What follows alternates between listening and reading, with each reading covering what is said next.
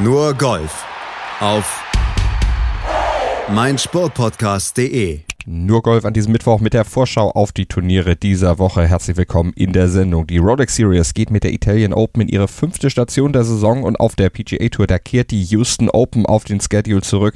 Das Teilnehmerfeld leidet allerdings sehr unter dem neuen Termin. Nur zwei Spieler aus den Top 50 der Welt sind am Start. Das sind Probleme, die man auf der anderen Seite der Golfwelt, also auf der European Tour bei der Rolex Series nicht kennt. Denn auch der Titelverteidiger aus Houston, Ian Poulter, der verspürt dieses Jahr keine große Lust auf Texas. Auch ihn zieht es lieber nach Rom zur 76. Open d'Italia. Das Turnier hat aber auch klare Argumente für sich, findet Ian Poulter. Italy makes some nice cars, don't they? I mean, I, you know, I always love coming to Italy. It doesn't happen often enough. So, food's great, people are good. Uh, I obviously enjoy the area. Genügend Argumente also auch, um mit der Italian Open in die nur Golf-Ausgabe zu starten. Und das machen wir auch wir. Das sind natürlich Malte Asmus und Desiree Wolf. Hallo Desiree. Hallo Malte. Und Polter ist ein gutes Stichwort. Der hat schon zweimal die Italian Open gewinnen können. Die erste im Jahr 2000. Das war sein allererster Turniersieg auf der European Tour. Und er hat natürlich noch gute Erinnerungen daran. Sardinia, uh, clinching the win there for my first victory, and obviously that secured uh, uh, the Rookie of the Year as well. So that was, you know, an absolutely wonderful week. And two years later, I came to this golf course not knowing it, uh, and added a second Italian Open. Hasn't been a tournament here since, I don't believe. So uh, obviously, coming back this week is. Uh, you know, hopefully going to rekindle some of the memories that, that we had that week and see if we can make it three. Polter auf der Mission eines dritten Erfolgs in Italien 17 Jahre später. Hat er denn noch Erinnerungen an den Kurs in Rom? I don't remember an awful lot. I do remember the hole in one. I do remember uh, three putt in 17 on Sunday to give Paul Laurie a one shot lead, and then uh, you know, he made a mistake up the last, hitting it out of bounds, and I capitalised and made three. So, uh, you know, it'll be nice to get out on the course to have a look, see if they've made any changes. I do believe they have. They have made changes, so it'll be nice to see uh, exactly what they've done. Dem Mann kann an dieser Stelle schon mal geholfen werden. Desiree, was ist das denn jetzt für ein Kurs, auf den Polter da trifft, äh, auf dem er sich zusammen mit den anderen wird messen müssen und was hat sich seit 2002, seit Polter eben, wie er erzählt hat, da schon mal gewonnen hat, verändert? also Oljata ist äh, tatsächlich deutlich verlängert worden, was äh, natürlich nach 17 Jahren oder mit 17 Jahren dazwischen auch dringend erforderlich ist bei den heutigen Distanzen, die die Spieler so spielen. Ähm, es sind 400 Yards mehr auf der Scorekarte und äh, der Kurs an sich ist ähm, ein ganz typisches äh, italienisches äh, Parkland-Layout. Ähm, das ist wie ich finde, sehr, sehr schön zu spielen. Ich mag ja diese alten, alten Courses. Äh, es ist jetzt auch nicht so, dass du da irgendwie, sobald du zehn Zentimeter vom Fairway entfernt äh, da landest, äh, sofort in den Bäumen liegst. Da ist schon auch noch Rough, aus dem du dann spielen kannst. Ähm, da ist jetzt, äh, gibt's andere Courses, die einfach äh, noch, noch krasser sind und noch mehr äh, Baumgefährdung drin haben. Äh, aber ähm, die Fairways an sich sind halt echt eng, das ist klar, die muss man erstmal treffen. Und äh, sind äh, kleine Grüns, ähm, auch ondulierte Grüns und äh, mit Bentgrass drauf. Und das ist so ein bisschen die Anforderung, die nicht nur Ian Poulter, sondern eben auch alle anderen dann vor sich haben werden. Und das ist natürlich ein deutlich stärkeres Feld als das, was wir in Houston sehen werden. Auf Houston gucken wir nachher. Ich hatte es eingangs ja schon mal gesagt. Äh, das Feld typisch Rolex Series wieder. Ja, klar. Also äh, A, Preisgeld ähm, und B äh, geht es natürlich darum, äh, dass es ja schon wieder jetzt die Qualifikation für den nächsten Ryder Cup ist. Das ist ja auch der Grund, warum Polter natürlich hier spielt und nicht seinen Titel da in Houston verteidigt. Und ähm, ja, Rolex Series ist immer ein Garant für ein tolles Teilnehmerfeld. Und die Houston Open haben tatsächlich ähm, ja, so ein bisschen eingebüßt. Die hatten im Prinzip einen, einen guten, ich sage es mal, Startplatz, also einen guten Schedule-Platz äh, direkt vor dem Masters immer. Das war ja dann für die, die die Woche vor dem Masters spielen wollten, war es die super Vorbereitung. Für Polter ja das letzte Mal dann auch das Ticket zum Masters, also 2018. Ähm, und jetzt so, wenn das da so in den Herbst da reingequetscht ist, äh, verliert es natürlich an Attraktivität, besonders wenn eben dann ein Rolex Series Event dieser Güte dann äh, in Europa gegenübersteht. Und da tut dem Ganzen dann auch keinen Abbruch, dass der Führende im Race to Dubai, der Sieger der letzten Woche, John Rahm, diese Woche gar nicht mitspielt. Der ruht sich wahrscheinlich noch ein bisschen in Spanien, in der Heimat aus, nach seinem Sieg in Madrid. Ja, ja, das ist die Frage mit dem Wein und wie viel das dann war. Ne? so ist es, aber das hat er sich auf jeden Fall auch verdient und die Punkte braucht er ja auch nicht unbedingt. Rory McIlroy ist, glaube ich, auch nicht dabei. Ganz genau. Und äh, Henrik Stenson äh, ist einer der, böse formuliert, wenigen, die tatsächlich in Houston aufziehen. Aber ansonsten ist eigentlich so die Creme de la Creme äh, des europäischen Golfsports vertreten. Wenn man mal davon absieht, dass Torbjörn Olesen als ja. Titelverteidiger nicht antreten kann, weil er ja gesperrt ist durch seine gerichtlichen Untersuchungen.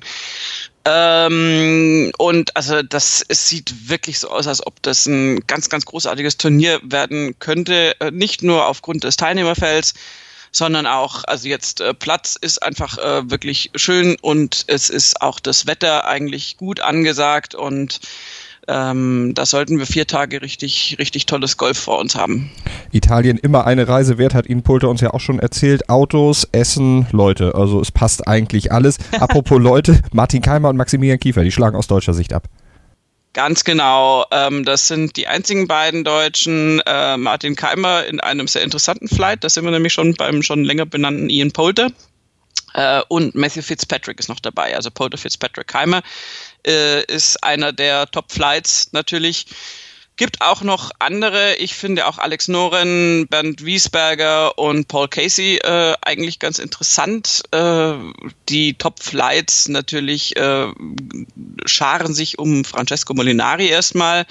Der geht nämlich gleich als Champions Golfer of the Year von, äh, vom, vom Vorjahr äh, auf die Runde mit dem diesjährigen Champions Golfer, nämlich Shane Lowry.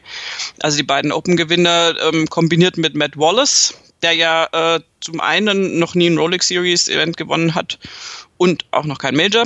Also der wird sich da, ja, blöd formuliert was abschauen, natürlich nicht, aber der wird mit hm. den beiden auf die Runde gehen. Und Danny Willett, äh, Justin Rose gehen mit Andrea Pavan, einem der Lokalmatadoren, auf die Runde. Und wir haben generell ein sehr, sehr ambitioniertes italienisches Teilnehmerfeld, also nicht nur die Molinaris äh, und Pavan, sondern auch Guido Migliozzi wird dann natürlich äh, schauen, dass er ein bisschen was reißen kann. Ähm, Renato Paratore. Also die Italiener haben ja im, im Nachwuchsbereich in Anführungszeichen oder unter den jungen Golfern einiges zu bieten.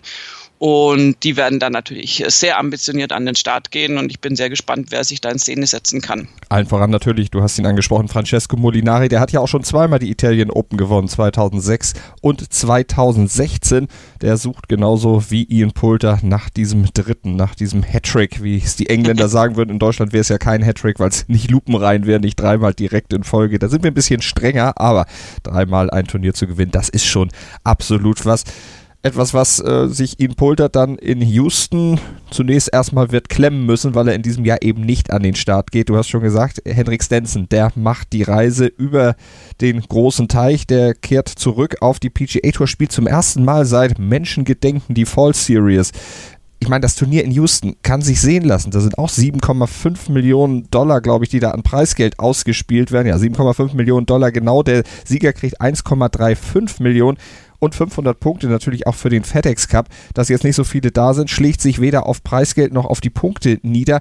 Das ist eine Chance, auch im FedEx Cup dann gleich schon mal ein Zeichen zu setzen. Auch wieder für die nachrückende junge Garde, die ja dann konsequenterweise äh, zwangsläufig im Fokus steht, jetzt wenn die großen Namen nicht dabei sind.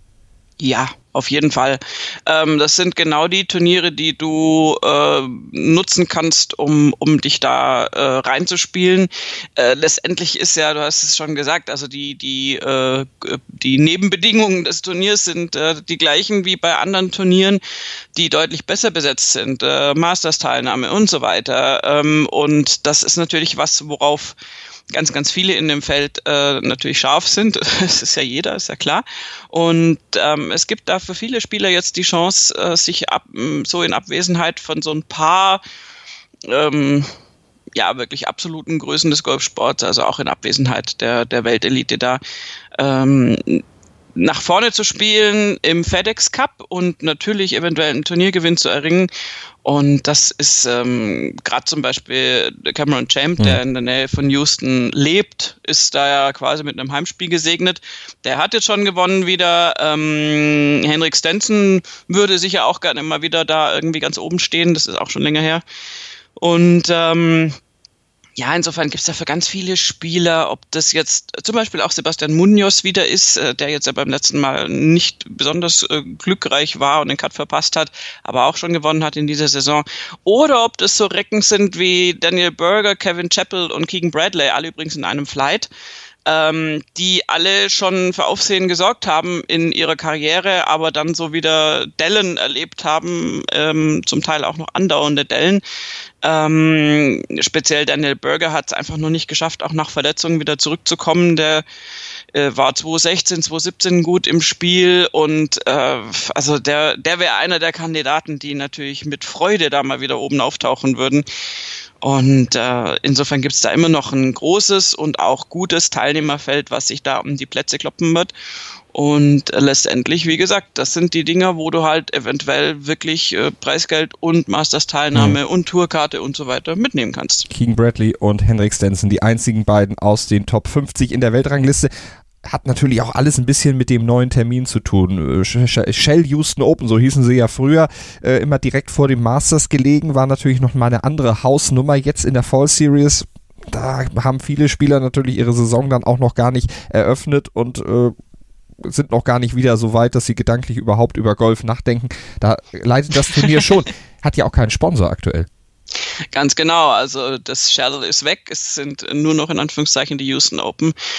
Und ähm, also die äh, leiden sehr unter diesem, unter diesem veränderten Schedule und insofern ähm, ja, bleibt es jetzt zu beobachten, wie dieses Turnier ablaufen mhm. wird letztendlich und äh, wie auch die Spieler zufrieden sind. Das ist ja dann auch immer so eine Sache und ähm, ja, also äh, es ist das ist jetzt so ein bisschen der umgekehrte Fall. Wir haben ganz, ganz oft die Situation, dass wir Turniere auf der European Tour haben, die äh, den ganz deutlichen, klaren Nachteil haben, dass ein hochrangiges äh, PGA Tour Event äh, zur gleichen Zeit startet und das dann eben von den European Tour Spielern die Creme de la Creme in den USA auftiet. Und das ist jetzt so ein bisschen der umgekehrte Fall dass natürlich zum einen das Rolex Series Event die Topspieler äh, zumindest auf der European Tour nach, nach Europa zieht, nach Italien.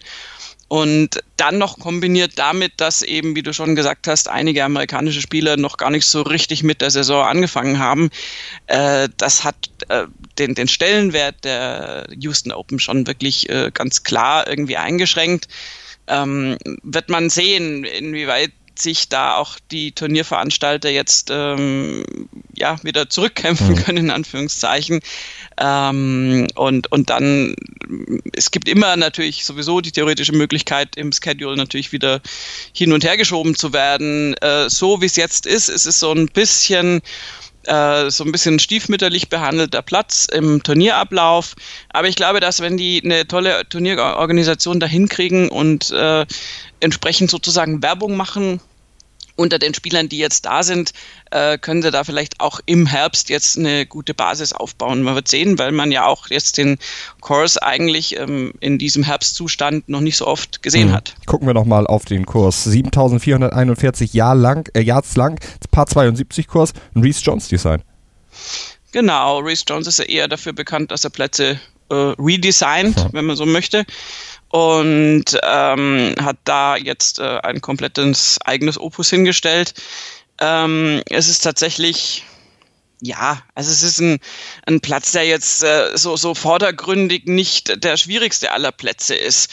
Ähm, aber er hat durchaus äh, Schwierigkeiten und die werden natürlich versuchen, den Platz auch so hart und so schwierig äh, spielbar wie möglich zu machen, weil es im Prinzip geht es darum, Grüns treffen ist an sich schon nicht ganz so einfach. Ähm, die sind auch dann so am Rand gemäht, dass da ein Bällchen, was da schon mal drauf war, auch gerne nochmal äh, wieder runterrollt. Und, ähm, und wenn du dann natürlich noch furchtbar trockene Bedingungen hast, ist, ist das wirklich äh, eine große Aufgabe, da die Bälle auch zum Stoppen zu bringen. Dem gegenüber steht, wir sind jetzt im Herbst, wir hatten natürlich Regen im September. Das heißt, der Platz ist durchaus jetzt äh, deutlich softer, als man ihn vielleicht im Sommer jetzt äh, spielen konnte. Und äh, das Wetter ist erstmal okay, wird aber eben Freitag, Samstag eventuell auch noch wechselhaft werden. Dann hast du den texanischen Wind, der natürlich bei so Plätzen, wenn, selbst wenn sie vordergründig nicht ganz so mit Schwierigkeiten gespickt erscheinen, dann doch noch große Schwierigkeit bringen kann. Also es ist jetzt auch nicht äh, die einfachste aller Wiesen. Äh, trotzdem ist es äh, klar, dass da Scores möglich sind. Also Polter war bei minus 19 äh, minus 18, minus 17, minus 20 waren so die Siegerscores. Also in dem Bereich äh, könnte sich das wieder abspielen oder eben ein ganz klein bisschen trickier, wenn da auch das Wetter noch mitspielt und zwei Tage da äh, rausnimmt, wo du eigentlich nicht so wahnsinnig tief scoren kannst. Wir haben es auf jeden Fall im Blick, werden auch die äh, ehemals Shell Houston, Open Houston Open, man muss sich da echt umgewöhnen, wenn die Sponsorennamen wechseln bzw. plötzlich weg sind. Also wir werden die Houston Open natürlich auch hier bei Nurgolf auf meinsportpodcast.de genau unter die Lupe nehmen, aber vor allen Dingen natürlich am Montag in unserer langen Sendung dann die Rolex Series uns angucken und da hoffen wir natürlich, dass dann auch Martin Keimer und Maximilian Kiefer den Cut schaffen und in das Wochenende kommen. Ansonsten alles, was der Golfsport braucht und was ihr braucht, um den Golfsport in seiner Komplexität zu verstehen und die Touren dieser Welt zu verstehen, das kriegt ihr natürlich bei uns hier bei nur Golf auf meinsportpodcast.de mehrfach in der Woche als Podcast auf die Ohren. Liked uns bei Facebook, wollte ich sagen, liked uns vor allen Dingen auch bei iTunes, gebt uns Sterne, schreibt uns Rezensionen und abonniert uns mit dem Podcatcher eurer Wahl. Dann seid ihr immer bestens informiert über den Golfsport. Danke, Desiree. Gerne. Was zum Teufel, du Bastard? Du bist tot, du kleiner Hundeficker. Und dieser kleine Hundeficker, das ist unser Werner. Ein ganz normaler Berliner Kleinstkrimineller, der dann aber im Knast das Ding seines Lebens dreht. Una Fantastica Risetta Perla Pizza. Er klaut seinem Zellengenossen ein Pizzarezept. Aber nicht irgendeins. Und mit dem eröffnet Werner dann die beste Pizzeria Berlins. Doch Werners Glück ist nur von kurzer Dauer. Denn es hagelt Probleme. Werners Pizzaparadies. Erstmals großes Kino- und Podcast-Format. Mit fetter Starbesetzung. Alina But, Kida Ramadan, Edin Hasanovic, Oliver Koritke, Ralf Richter, Ben Becker, Winfried Glatzeder, Anna Schmidt und viele mehr. Abonniert die Scheiße. Jetzt macht schon, mach! Nur Golf auf meinsportpodcast.de. Willkommen bei meinsportpodcast.de. Wir sind Podcast. Wir bieten euch die größte Auswahl an Sportpodcasts, die der deutschsprachige Raum so zu bieten hat. Über 20 Sportarten, mehr als 45 Podcast-Serien, über 9000 veröffentlichte Podcasts und über 5 Millionen Podcast-Downloads allein im Jahr 2018. Wir sind Podcast. Wir sind meinsportpodcast.de.